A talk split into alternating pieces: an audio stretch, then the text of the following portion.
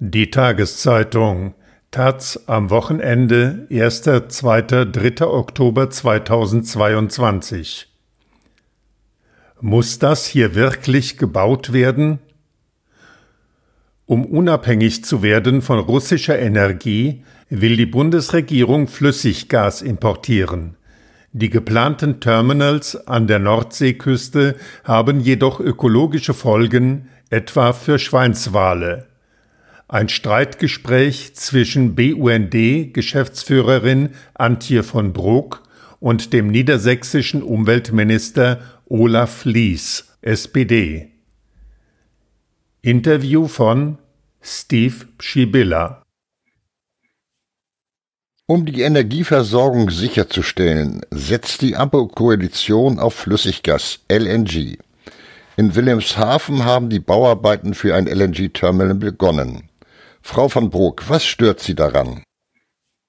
Das Ziel, unabhängig von russischen Gasimporten zu werden, kann ich nur unterstützen. Wir laufen allerdings Gefahr, uns auf eine Infrastruktur festzulegen, die im Widerspruch zu unseren Klimazielen steht. Die LNG-Terminals sollen bis zum Jahr 2043 laufen, aber eigentlich müssten wir schon bis zum Jahr 2035 zu 100 Prozent erneuerbare Energien nutzen. Nur so können wir das 1,5 Grad Ziel erreichen, zu dem sich die Bundesregierung verpflichtet hat. Herr Lies, Sie sind Umweltminister, setzen sich aber trotzdem für Flüssiggas ein, also für einen fossilen Energieträger. Kommen Ihnen da manchmal Zweifel? Ich bin auch Energieminister und damit für die Energieversorgung in Niedersachsen zuständig.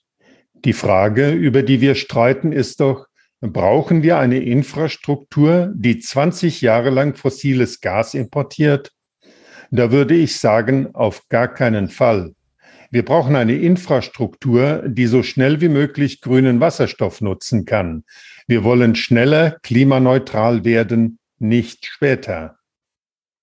Die deutsche Umwelthilfe klagt, dass das Terminal in Wilhelmshaven ohne formale Baugenehmigung gebaut wird, ähnlich wie beim E-Autobauer Tesla in Brandenburg. Wir haben sehr sauber geprüft. Die Voraussetzungen sind alle erfüllt, aber die eigentliche Baugenehmigung kann erst nach der Öffentlichkeitsbeteiligung erteilt werden. Die russische Regierung spielt mit unserer Energieversorgung, weshalb wir schneller werden müssen. Einen anderen Weg gibt es in dieser Zeit leider nicht. Sehen Sie das auch so, Frau von Bog? Was die Versorgung angeht, sind wir uns grundsätzlich einig.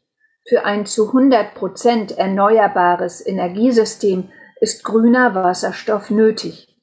Aber die Terminals, die gerade gebaut werden, sind eben nicht einfach so wasserstoffkompatibel. Sie müssten kostenintensiv nachgerüstet werden. Wenn es soweit ist, werden sich die Betreiber natürlich fragen, ob sie diese Investition tätigen oder einfach bei dem bleiben, was sie schon gebaut haben. Es gibt sogar Anbieter, die am gleichen Standort ein Wasserstoffterminal bauen wollten. Nun kommt dort LNG hin. Es besteht also sogar eine direkte Konkurrenz. Wir müssen aufpassen, dass wir nicht bloß die eine Importabhängigkeit durch die andere ersetzen. Was heißt das? Wir sollten selbst mehr grünen Wasserstoff erzeugen, insbesondere dann, wenn wir eine Überproduktion an erneuerbaren Energien haben. Und so schnell wie die LNG-Infrastruktur nun ausgebaut wird, so schnell sollten wir auch Signale zum Energiesparen setzen.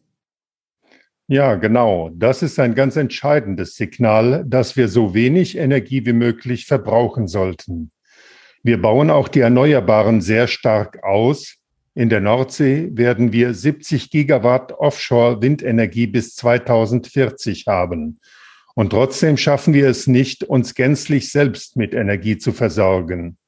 Beim Flüssiggas bauen wir eins zu eins eine Infrastruktur, die in der Lage ist, grünen Wasserstoff zu importieren.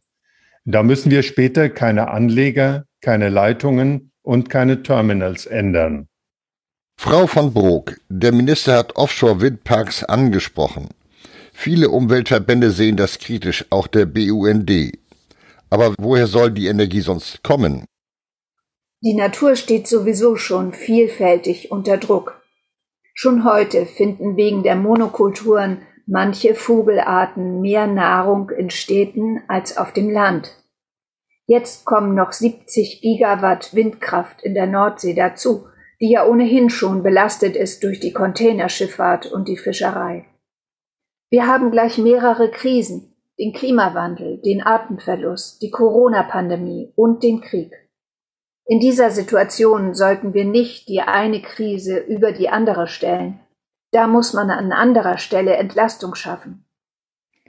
Die Fridays for Future Aktivistin Luisa Neubauer hätte da einige Ideen. Tempolimit, Inlandflugverbot, autofreie Innenstädte. Wäre das nicht besser als Flüssiggas, Herr Lies? Die autofreie Innenstadt mag inhaltlich eine gute Idee sein. Sie wird aber nicht dazu beitragen, dass wir auf die Gasmengen verzichten können, die wir brauchen. Als erstes brauchen wir eine Versorgungssicherheit, damit wir in der Lage sind, uns geopolitisch unabhängig zu machen. Aber wir müssen darauf achten, dass wir so kurz wie möglich auf fossiles Gas zurückgreifen und so schnell wie möglich auf Sonne und Wind umsteigen. Natürlich sind 70 Gigawatt Offshore-Windkraft eine Herausforderung, aber wir werden das im Einklang mit Umwelt und Natur schaffen. Auch ich will unser Wattenmeer schützen und erhalten. Ein wichtiges Stichwort, das Sie da ansprechen. Weltnaturerbe Wattenmeer, ein einzigartiger Lebensraum. Dort haben wir eine ganz besondere Verantwortung. Im Moment wäre der Ausbau von Windenergie auf hoher See um 15 Gigawatt mit den bestehenden Leitungen darstellbar. Je mehr wir ausbauen, desto mehr Leitungen brauchen wir, für die wir das Wattenmeer umflügen müssten. Was schlagen Sie stattdessen vor? Dezentrale Energieerzeugung. Dass die Bundesländer zwei Prozent ihrer Fläche für Windvorranggebiete ausweisen sollen, ist schon mal ein guter Schritt. Da müssen natürlich alle Länder mitmachen, auch Bayern mit seinen absurden Abstandsregeln. Auf diese Weise wird die Überbelastung einzelner Lebensräume verhindert. Lassen Sie uns noch einmal über LNG-Terminals sprechen. In Wilhelmshaven sollen für den Anleger 150 Stahlpfähle versenkt werden. Welche Umweltprobleme sehen Sie da? Vor allem die Lärmbelästigung. Ich selbst bin auf Wangerooge groß geworden und habe dort meine ersten Schweinswale gesehen. Die haben dort ihr Habitat. Bei den Bauarbeiten müssten also zumindest die Jahreszeiten berücksichtigt werden. Ich bin gebürtiger Wilhelmshavener. Ich kenne natürlich auch die Region. Dass wir eine so große Zahl an Schweinswalen haben, zeigt doch, dass unser Naturraum funktioniert und wir müssen ihn auch weiterhin schützen. Deshalb sind in den Bauauflagen natürlich Vergrämungsmaßnahmen enthalten. Schallsignale, die die Wale für die Dauer der Bauarbeiten vertreiben und so aus der Gefahrenzone halten. Verschieben können wir das Ganze leider nicht, weil man im Dezember und Januar in der Nordsee nicht bauen kann. Und wir sind schon jetzt kaum in der Lage, die Gasversorgung sicherzustellen. Ich stimme Ihnen absolut zu, dass wir unabhängig von Russland werden sollen.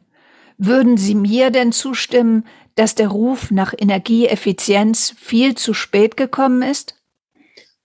Das stimmt vollkommen. Wir haben wirklich viel zu sehr übers Energiesparen bloß geredet und viel zu wenig Erfolge erzielt. Jede Kilowattstunde Strom, die wir nicht brauchen, würde uns das Leben erleichtern. Wirtschaftsminister Robert Habeck von den Grünen hat an die Umweltverbände appelliert, nicht gegen die LNG-Terminals zu klagen. Werden Sie ihm den Wunsch erfüllen, Frau von Brok?